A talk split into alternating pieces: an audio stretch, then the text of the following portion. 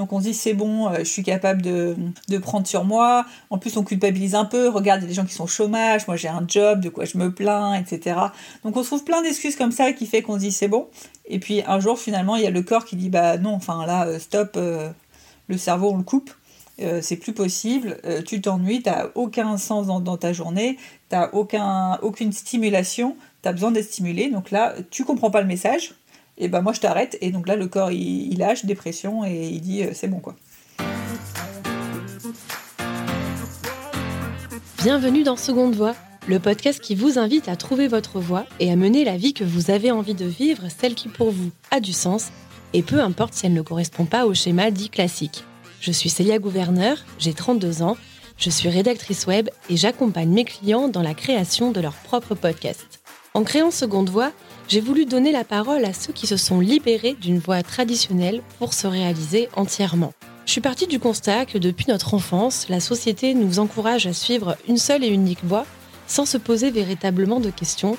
Et vous savez, cette voie qui nous fait croire que réussir sa vie, c'est forcément valider des rites de passage et cocher des cases.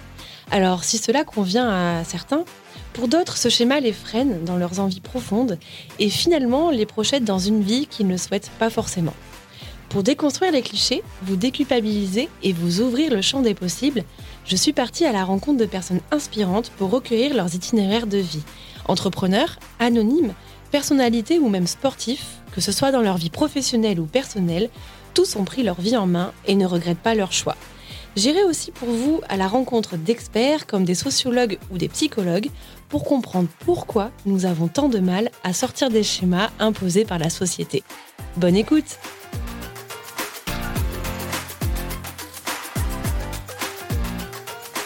Hello, je suis ravie de te retrouver pour ce nouvel épisode consacré au bore out.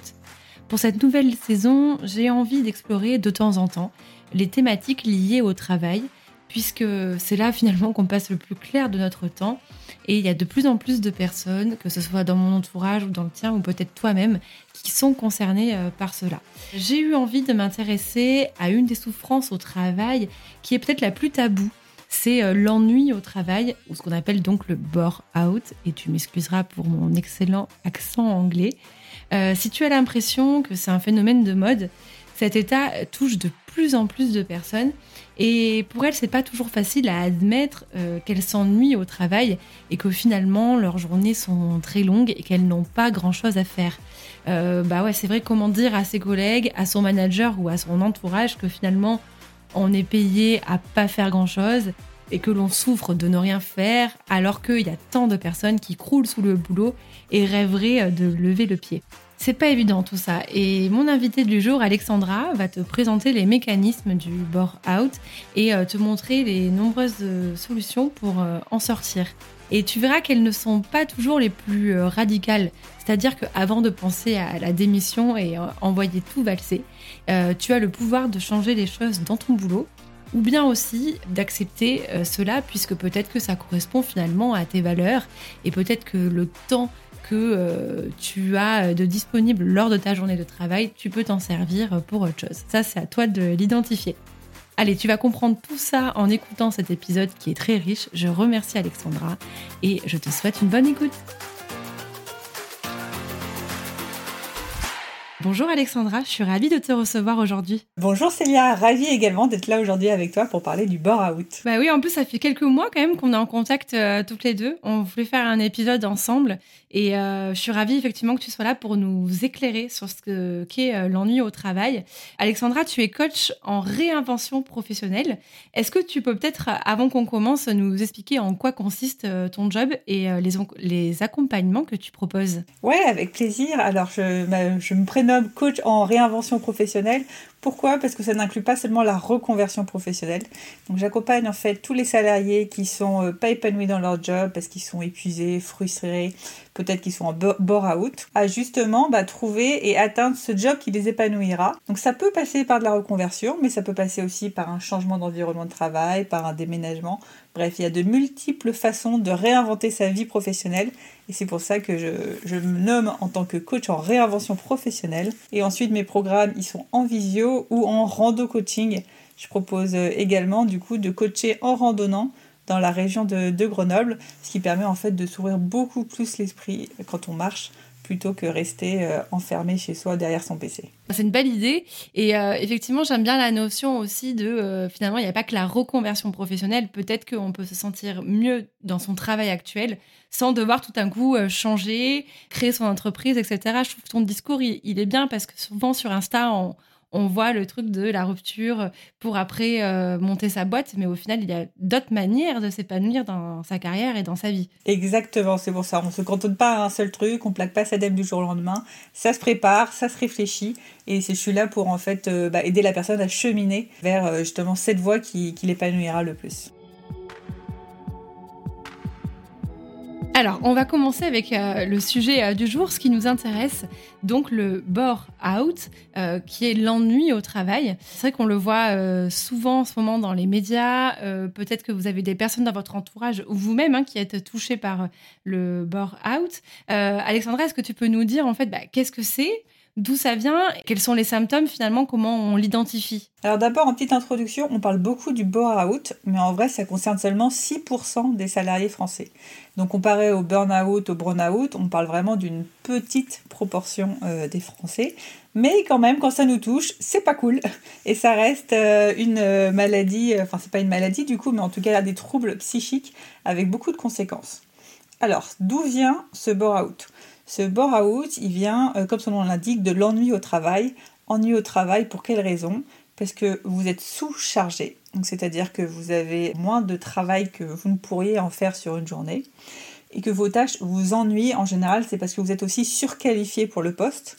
Donc vous êtes capable de faire ce qu'on vous demande beaucoup plus rapidement, ce qui fait que bah, vos journées, finalement, euh, à 11h, vous avez fini votre journée et vous ne savez pas trop quoi faire. Donc cette situation va créer vraiment cette notion de bore-out, avec cette notion aussi du fait que vos journées, elles n'ont pas de challenge. C'est-à-dire que vous vous levez le matin, mais vous savez que bah, voilà, en, en 3 heures, votre travail sera fait, vous le maîtrisez à 100%.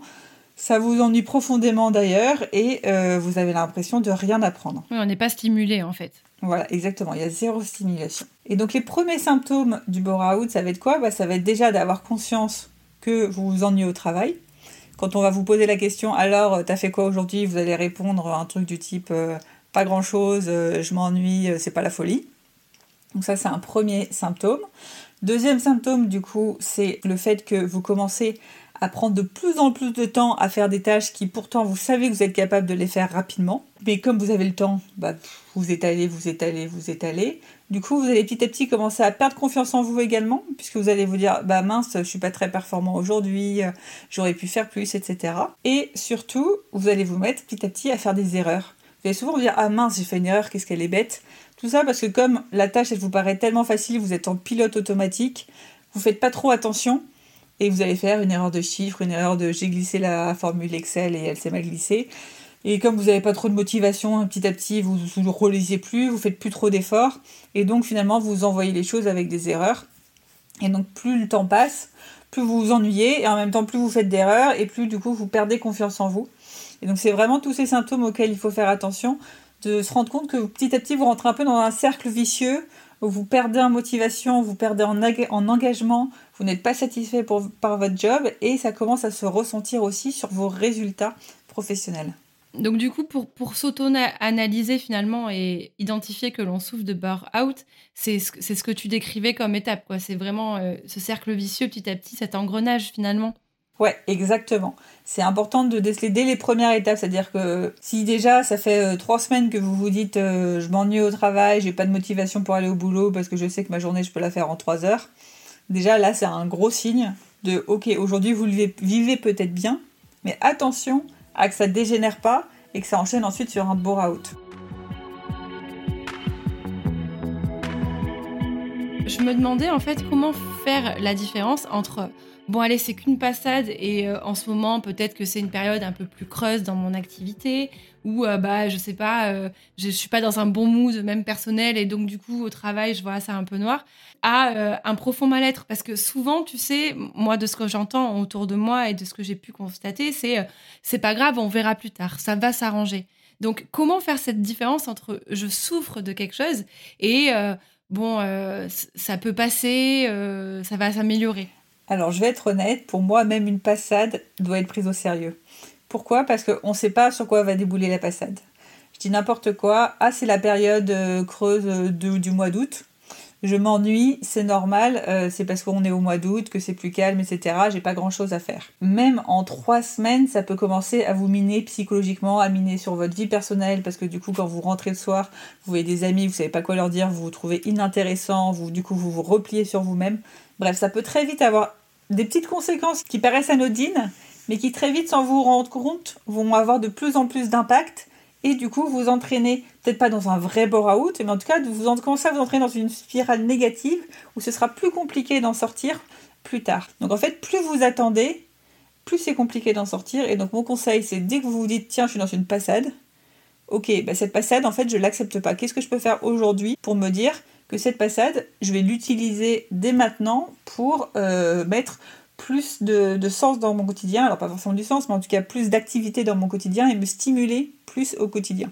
Donc pour moi, même la passade, elle doit être prise au sérieux. Ouais, et puis peut-être que euh, c'est peut-être plus facile de mettre en place euh, tout ce que tu décris pour aller mieux quand c'est au tout début que d'attendre d'être vraiment dans un état de souffrance psychique, j'imagine. Ouais, exactement. Plus on attend, plus ça va être compliqué d'en sortir. Donc c'est pour ça, la petite passade, prenez-la quand même au sérieux. Il y on verra après du coup les petites choses pour euh, justement sortir du bore-out. Mais prenez-la au sérieux, mettez en place des actions dès maintenant. Sauf si, ok, trois jours à rien faire, ça fait du bien de temps en temps, donc vous pouvez vous accorder trois jours à rien faire, tant que ça vous fait du bien et que ça vous aide à aller mieux dans votre vie personnelle et professionnelle. Dès que vous voyez que ça commence un peu à miner votre morale, à miner votre motivation, le matin vous allez vraiment reculant au boulot, là c'est là où il faut commencer à agir. Alexandra, qu'est-ce qui fait que justement on attend euh, souvent le dernier moment pour agir? Euh, Souvent on entend euh, bah, au final je suis plus allée au boulot parce que bah, j'y arrivais plus ou parce qu'on a arrêté par des médecins. Mais pourquoi on attend toujours le dernier moment et d'être au plus mal pour prendre une décision? Alors tout simplement parce que en général l'humain est de nature assez optimiste et se dit naturellement ça va aller mieux plus tard. Donc il y a cette carotte où on se dit j'ai le choix entre me bouger maintenant pour faire changer les choses ou attendre en me disant que ça va aller mieux plus tard. Et le cerveau choisit toujours la solution la plus simple. Et la solution la plus simple et la plus facile, c'est de se dire Ok, je suis capable d'encaisser, ça ira mieux plus tard. Parce que l'action, faire une action pour me dire Ok, il faut que je change quelque chose dans mon quotidien ou je change. Ouh là, le cerveau, ça devient trop compliqué. Ça demande trop vraiment dans la solution la plus simple, exactement. Et donc en fait, tout simplement, on suit naïvement la solution la plus simple, mais on voit pas nos limites. On a du mal à les définir. Donc on se dit c'est bon, euh, je suis capable de, prendre sur moi. En plus on culpabilise un peu. Regarde, il y a des gens qui sont au chômage, moi j'ai un job, de quoi je me plains, etc. Donc on se trouve plein d'excuses comme ça qui fait qu'on se dit c'est bon. Et puis un jour finalement il y a le corps qui dit bah non, enfin là euh, stop, euh, le cerveau on le coupe.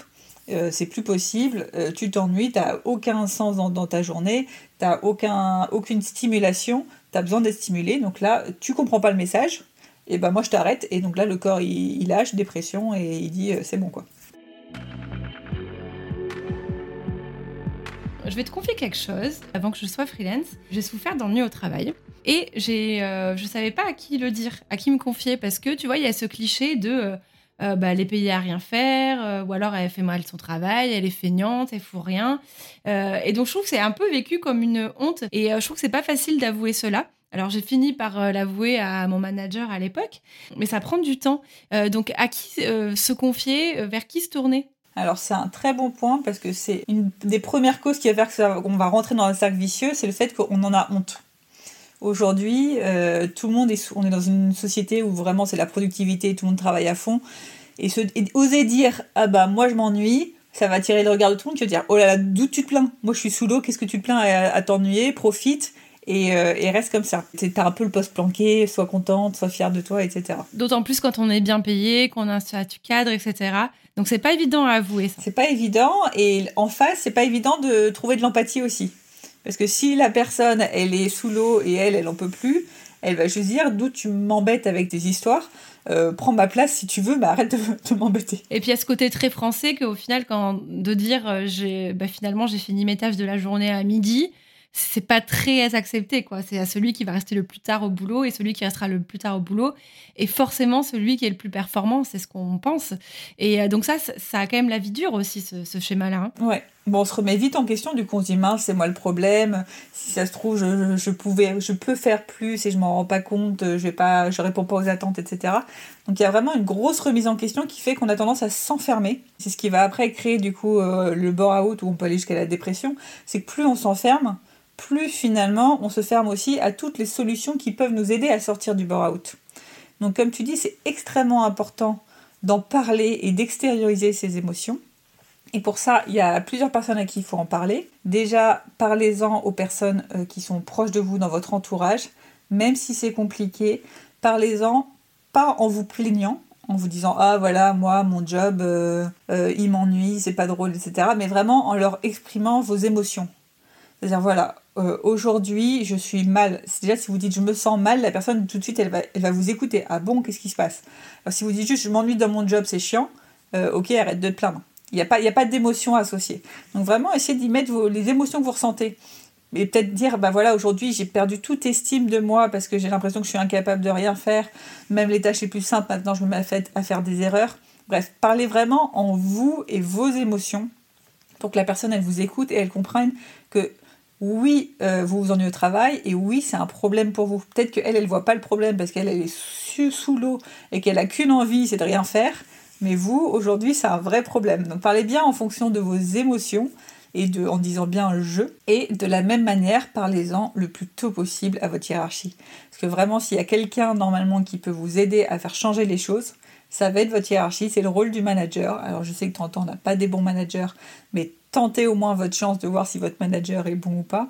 Mais c'est le rôle de votre manager de euh, vous trouver euh, d'autres missions, d'essayer de vous développer. Vraiment, le rôle d'un manager, c'est de développer ses collaborateurs. Donc si vous avez l'impression de stagner et de vous ennuyer, c'est son rôle de vous développer. Alors ne le montrez surtout pas du doigt et ne faites pas de critiques quand vous allez le voir, parce que vous pouvez être sûr qu'il va se braquer et euh, mettre le bouclier en mode on. Mais euh, pareil, de la même manière qu'avec votre entourage, parlez-lui de vos émotions. Dites-lui ce que ça vous fait. Je me sens mal, je me sens euh, inutile dans mon quotidien parce que je n'ai pas de tâches à faire. Mettez bien des faits émotion, effet, et la personne en face devrait réagir normalement avec empathie et essayer de trouver avec vous des solutions.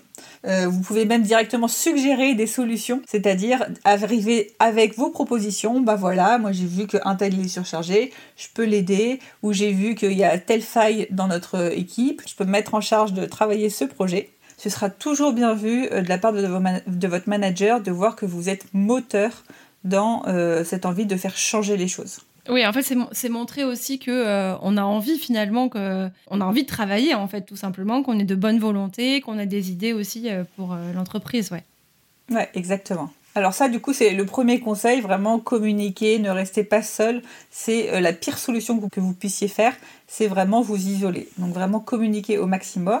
Et après, d'un point de vue pratico-pratique, il faut que vous arriviez à remettre de la motivation dans votre quotidien, que ce soit vie personnelle ou vie professionnelle profitez-en d'avoir du temps pour casser toutes vos routines et euh, retrouver de la motivation au quotidien. Donc casser la routine, ça passe par quoi? Je dis n'importe quoi, mettez-vous des petits challenges. Chaque jour, vous vous listez trois choses pour casser votre routine. Ça peut être euh, aujourd'hui, je change le trajet pour aller au boulot. Euh, aujourd'hui, au lieu de faire tel sport, eh ben, je vais innover, je vais faire un autre sport. Aujourd'hui, euh, je vais manger, au lieu de manger à la cantine, je vais sortir et je vais manger euh, dans un restaurant. Bref, trouver des petites actions qui vont casser votre quotidien et un peu le redynamiser. Parce que c'est le gros problème du bore-out, c'est que votre quotidien, il a zéro dynamique, vous perdez un peu toute motivation à essayer de sortir de votre zone de confort et de faire des choses. Donc vraiment, casser votre routine. Et ensuite, pour retrouver de la motivation, recentrez-vous sur ce que vous aimez faire. Quelles sont les choses qui vous animent? Trouvez ce qui vous anime, que ce soit professionnel ou personnel, et essayez chaque jour de faire une action sur cette euh, thématique qui vous anime. Ça vous permet de retrouver confiance en vous, mais surtout remettre de l'activité dans votre quotidien. Du temps, vous en avez dans votre quotidien, normalement, si vous vous ennuyez. C'est-à-dire que vous avez, euh, je sais pas, peut-être 3-4 heures euh, de dispo dans la journée. Si vous travaillez mieux, mieux et vous vous remettez à être efficace sur vos tâches, il vous reste plein de temps de dispo. Je prends l'exemple, vous adorez animer des réunions. Vous, là, vous allez dire, oui, mais moi, dans mon quotidien, justement, je m'ennuie, j'ai pas de réunion animée. créer des réunions. C'est tout bête, mais faites-vous des thématiques. Et je dis n'importe quoi, euh, parlez-en à votre manager. Aujourd'hui, j'ai envie d'aborder une thématique qui me tient à cœur, euh, le bien-être au travail. Je dis n'importe quoi. Est-ce que je peux animer une réunion sur le bien-être au travail euh, au sein de différentes équipes, etc. Il vous poussera forcément à le faire parce que ça va dans le sens de l'entreprise. Tout le monde sera content d'avoir cette réunion. Petit atelier entre midi et deux. Et vous, ça vous fait quoi? Ça vous redonne de l'activité, on va dire, dans votre quotidien vous allez pouvoir préparer cette réunion, animer cette réunion et prendre vraiment du plaisir. Donc c'est vraiment reconnectez-vous à ce que vous aimez faire. Et si c'est du perso, c'est n'importe quoi, vous adorez la peinture, vous avez déjà parlé à votre manager, il est au courant que vous, êtes sous-staffé. Donc n'ayez pas honte de faire autre chose sur Internet euh, pendant vos heures de travail. Vous avez fait votre job, vous l'avez dit à votre manager. Si lui, il arrive à rien à vous trouver, ça sert à rien de, de rester euh, devant un fichier Excel à rien faire profitez-en pour faire du perso. Ça peut être euh, faire un drive pour vos courses, ça peut être organiser vos vacances, mais ça peut être aussi, si je sais pas, vous adorez la peinture, faut dire, bah, je vais me renseigner sur euh, les différents types de peintures que je vais pouvoir acheter pour pouvoir en faire ce week-end, etc. Bref, essayez de vous reconnecter au maximum à ce qui, ce qui vous donne envie, ce que vous aimez faire, et faites-le sur votre temps professionnel, que ce soit personnel ou professionnel. N'ayez pas peur. L'idée, c'est vraiment qu'à la fin de la journée, vous soyez fier de votre journée et que vous y étiez actif. Comment on fait si euh, bah, on se retrouve euh, face à un manager qui n'est pas du tout réceptif à notre euh, discours? Est-ce qu'il faut changer de travail? Alors ça c'est un très bon point. Il y a beaucoup de personnes qui vont souffrir de bore-out parce qu'en vrai, la hiérarchie les a mis au placard. Donc en fait, j'ai envie que tu partes. Donc je, t'enlève de plus en plus de, de responsabilités, je t'enlève de plus en plus de tâches pour que tu comprennes le message. Dans un cas comme ça, ça sert à rien de rester dans votre entreprise si vous sentez que ça vous épuise et que justement vous ne supportez pas cette sous-charge. Dans ce cas-là, il faut que vous prépariez votre transition et ça tombe bien, vous avez plein de temps dans votre journée pour préparer votre transition. Donc allez-y, profitez de votre journée de travail pour euh, chercher ce que vous voulez faire, faire vos recherches d'emploi. N'hésitez pas à euh, faire vos entretiens d'embauche par téléphone pendant vos heures de travail. Bref, profitez-en. Si on veut vous mettre au placard, de toute façon, on vous en voudra pas de passer du temps sur votre recherche d'emploi. Et vous avez le temps. Donc là, j'ai envie de dire, changez d'emploi sans vous poser de questions. Maintenant, vous êtes dans le cas, on ne veut pas vous mettre au placard. Euh, j'avais l'exemple d'un coaché. On l'a embauché pour, pour faire un projet et mettre en place un nouveau système euh, informatique euh, dans sa boîte. Il est arrivé, finalement, réduction de budget, ce ne sera pas pour cette année, ce sera pour l'année prochaine.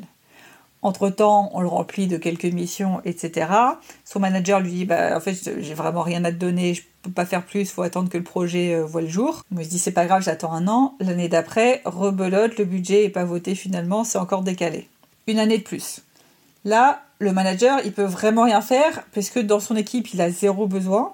Finalement, il a un besoin qui est sur un projet, mais un projet qui peut pas voir le jour. Du coup, le manager est impuissant. Alors apparemment, ça peut être aussi volontaire ou involontaire de la part du manager, mais bon, là en tout cas, c'est involontaire de la part du manager, il peut rien faire. La personne, elle a deux possibilités. Se dire j'attends encore un an, avec le risque que euh, ça repousse encore, ou je commence à chercher un job euh, dès maintenant en parallèle. Clairement, dans un cas comme ça, si ça lui pèse au quotidien, moi je l'inviterai à lui dire mais va chercher un job ailleurs, ça sert à rien de perdre une année de plus tu peux, tu, un projet comme ça, en plus, euh, ça se trouve dans plein d'entreprises. Tu peux le faire autre part, donc tu n'as rien à perdre à chercher ailleurs. Mais j'ai aussi le cas d'autres coachés qui sont venus vers moi qui, de base, avaient un job euh, sous-staffé totalement, mais qui adoraient être sous-staffé parce que ça leur permettait d'avoir d'autres activités en parallèle. Lui, c'était l'immobilier, son truc, donc ça lui allait très bien de pouvoir faire ses journées euh, de 4 heures. Après, il se focusait sur ses investissements immobiliers, sur la gestion de son parc immobilier, etc. Et lui, ça lui allait très bien en fait d'être sous-staffé et il n'a pas du tout vécu ça comme un bore-out. Donc c'est vraiment à vous de voir si est-ce que vous le vivez bien parce que ça vous permet de faire des choses en parallèle qui vous motivent ou est-ce que vous le vivez mal parce que vraiment les journées sont longues, vous trouvez zéro motivation et vous n'avez rien qui peut compenser euh, ces, heures de, de. D'accord. Donc ouais, c'est vraiment euh, essayer de voir en fait comment ça peut se combiner avec euh, finalement notre personnalité, mais aussi l'ambiance dans l'entreprise, l'écoute ou pas du manager, les possibilités aussi bien évidemment financières. Je me demandais aussi euh, quelque chose. Alors, j'ai demandé en fait aux abonnés de Seconde Voix s'ils avaient des questions sur le burn-out. Donc, tu as répondu à certaines. Mais il y en a une que j'ai trouvée très pertinente, qui est la suivante. N'est-ce pas plutôt le mode de vie, métro, boulot, dodo, horaire, qui nous ennuie que le job en lui-même? Est-ce que finalement, on se fait pas tout simplement chier dans nos vies? Alors, il peut y avoir du bore-out de la vie de tous les jours. C'est-à-dire du bore-out de ma vie personnelle. En effet, euh, c'est mon quotidien qui m'ennuie. C'est ce rythme métro, boulot, dodo associé à un bore-out professionnel m'ennuie totalement mais ça peut être aussi, euh, donc on peut faire un bore-out personnel en ayant un job euh, où on n'est pas en bore-out. C'est n'importe quoi. Le job, je m'ennuie pas, en soi mes journées euh, sont pleines. En général, c'est plus associé à un job où on est en burn-out. Donc mon job manque de sens et en plus mon quotidien, je m'ennuie dans mon quotidien. Donc là, ça va faire un burn-out, on va dire professionnel avec un bore-out personnel qui fait qu'en effet, euh, les deux mélangés, ça fait un sentiment de ma vie de manière générale m'ennuie et n'a pas de sens. Si vous sentez que cette histoire de bore-out ou burn-out, elle empiète sur votre vie personnelle et ça devient vraiment euh, cette notion de bah, en fait ma vie manque de sens ou je m'ennuie dans ma vie, il faut vraiment agir et de la même manière que je viens de le dire précédemment, mais du coup rapporter au personnel, ça donne quoi? Communiquer communiquer à votre entourage. Ma vie, euh, je me sens pas bien, je me sens mal, j'ai pas, je me sens inutile de manière générale dans ma vie de tous les jours. Pour que les personnes vraiment vous écoutent et que vous, ça vous permet de vous décharger. Et euh, ensuite, remettre de l'activité et de la motivation dans votre quotidien en cassant vos routines. Justement, on parlait du métro, boulot, dodo. Essayez de vraiment casser cette routine. Le soir, avant de rentrer, allez prendre un verre avec des amis. Faites vraiment varier au maximum pour remettre du dynamisme dans votre vie retrouver un peu cette envie et plus vous mettrez de dynamisme, plus vous sortirez de ce cercle vicieux et vous arriverez du coup à sortir de cette idée et cette notion de bore-out de votre vie euh, de manière générale. Euh, tu as parlé du brown out, euh, donc c'est la perte de sens au travail. C'est un peu pareil finalement, je trouve, parce qu'au final, si on s'ennuie, on ne trouve pas du sens dans son travail. Alors, les deux sont très proches. Le burn-out, la perte de sens, le principe, c'est que euh, quand même, vous pouvez être chargé dans votre travail. Vous pouvez faire des énormes journées, être à fond toute la journée, mais euh, vous ne trouvez pas de sens. C'était mon, cas personnellement quand j'étais en entreprise en logistique. Je travaillais à fond, je m'ennuyais pas une seule seconde, la, journée passait en deux secondes. Mais à la fin de la journée, je me disais quand même, ça n'a aucun sens ce que tu as fait aujourd'hui. Alors que le burn-out, il y a vraiment cette notion d'ennui. Le temps passe lentement très lentement parce que vous êtes sous-staffé et vous regardez les bouches volées. Et en plus, vous pouvez avoir un burn-out par-dessus. En plus, ça n'a aucun sens. Donc c'est encore plus dur, c'est vraiment, euh, c'est lent et en plus, euh, ça n'a aucun sens ce que je fais. Parce qu'en effet, quand on a peu de missions, on diminue le, le pourcentage de chances d'avoir du sens dans son quotidien quand même.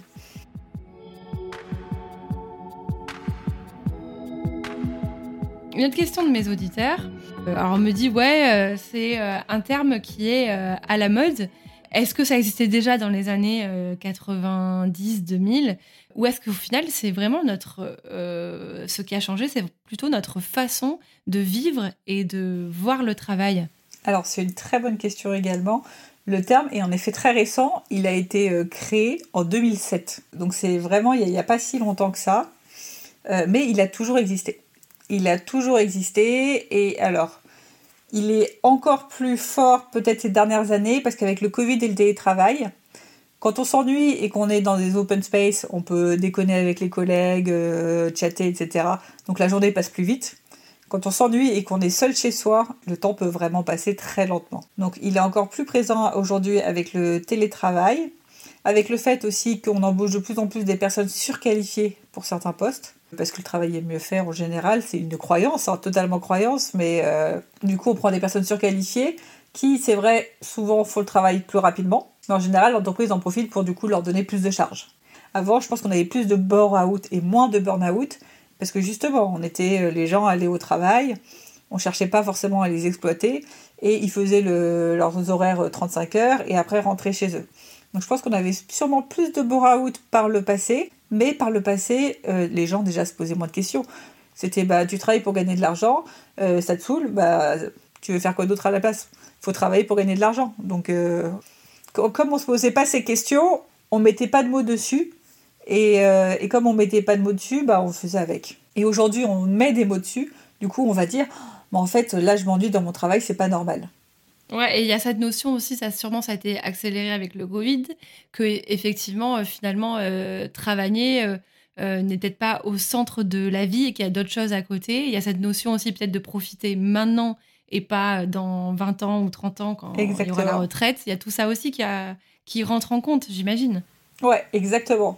Mais ça, dans le cas du bore-out, justement, les personnes qui vont dire faut profiter de la vie, en général, elles vont pas faire de bore-out parce qu'elles vont adorer avoir un job qui les remplit pas à 100% pour justement pouvoir profiter de la vie. Elles iront faire euh, deux heures de sport le midi, elles iront euh, appeler leur ami euh, pendant les heures de boulot, elles iront faire pas mal de trucs pendant les heures de boulot.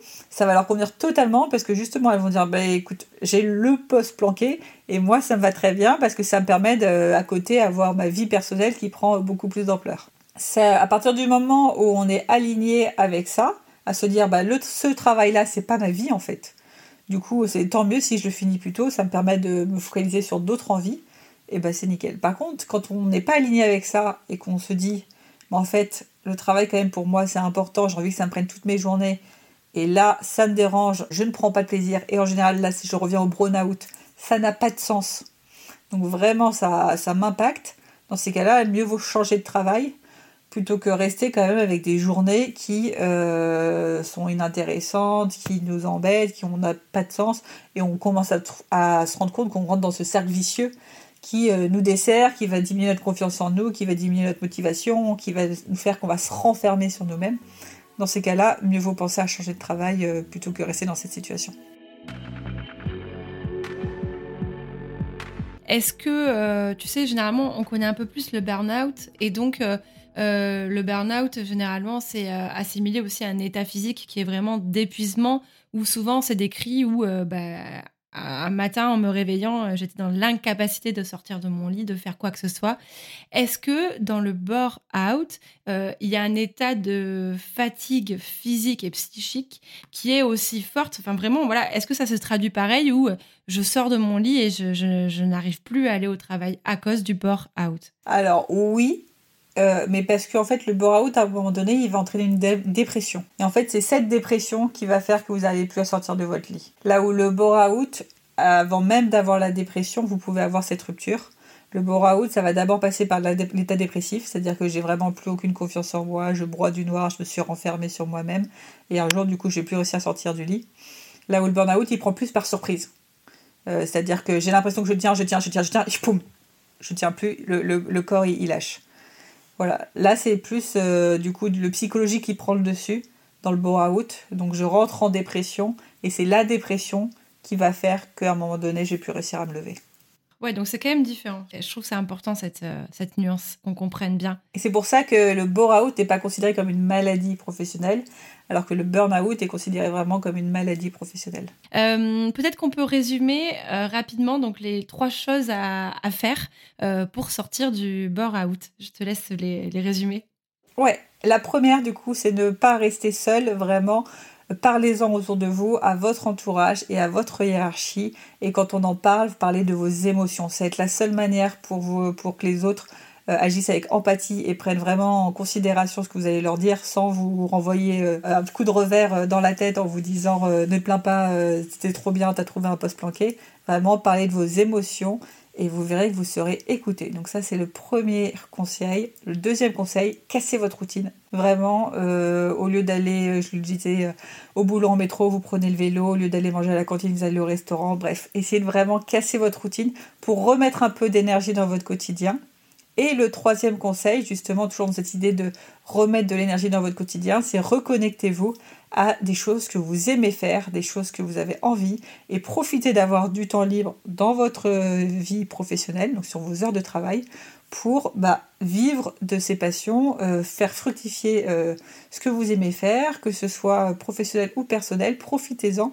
À partir du moment où vous en avez parlé à votre hiérarchie, votre hiérarchie ne peut pas vous en vouloir de faire des trucs personnels si vous leur avez déjà dit que vous vous ennuyez et qu'à partir de midi, vous n'avez plus rien à faire. Ils sont au courant. S'ils n'arrivent pas à vous donner de choses en plus, euh, on peut rien vous dire. Vous, votre travail, il est fait. Euh, voilà. Donc, euh, n'ayez pas de mauvaise conscience, ne culpabilisez pas et faites des choses que vous aimez faire sur votre temps professionnel. Il n'y a pas de souci. De toute façon, comme je disais tout à l'heure, vous êtes payé pas à l'heure. Normalement, vous êtes payé en fonction de la valeur que vous apportez. Donc si votre travail est fait et que la valeur est apportée, il n'y a pas de souci, vous méritez votre salaire. Pas besoin de rester jusqu'à 18h. Bah, écoute, merci beaucoup euh, Alexandra. J'invite les auditeurs à te suivre sur Instagram, mais aussi à consulter ton site parce que tes articles sont vraiment très bien écrits.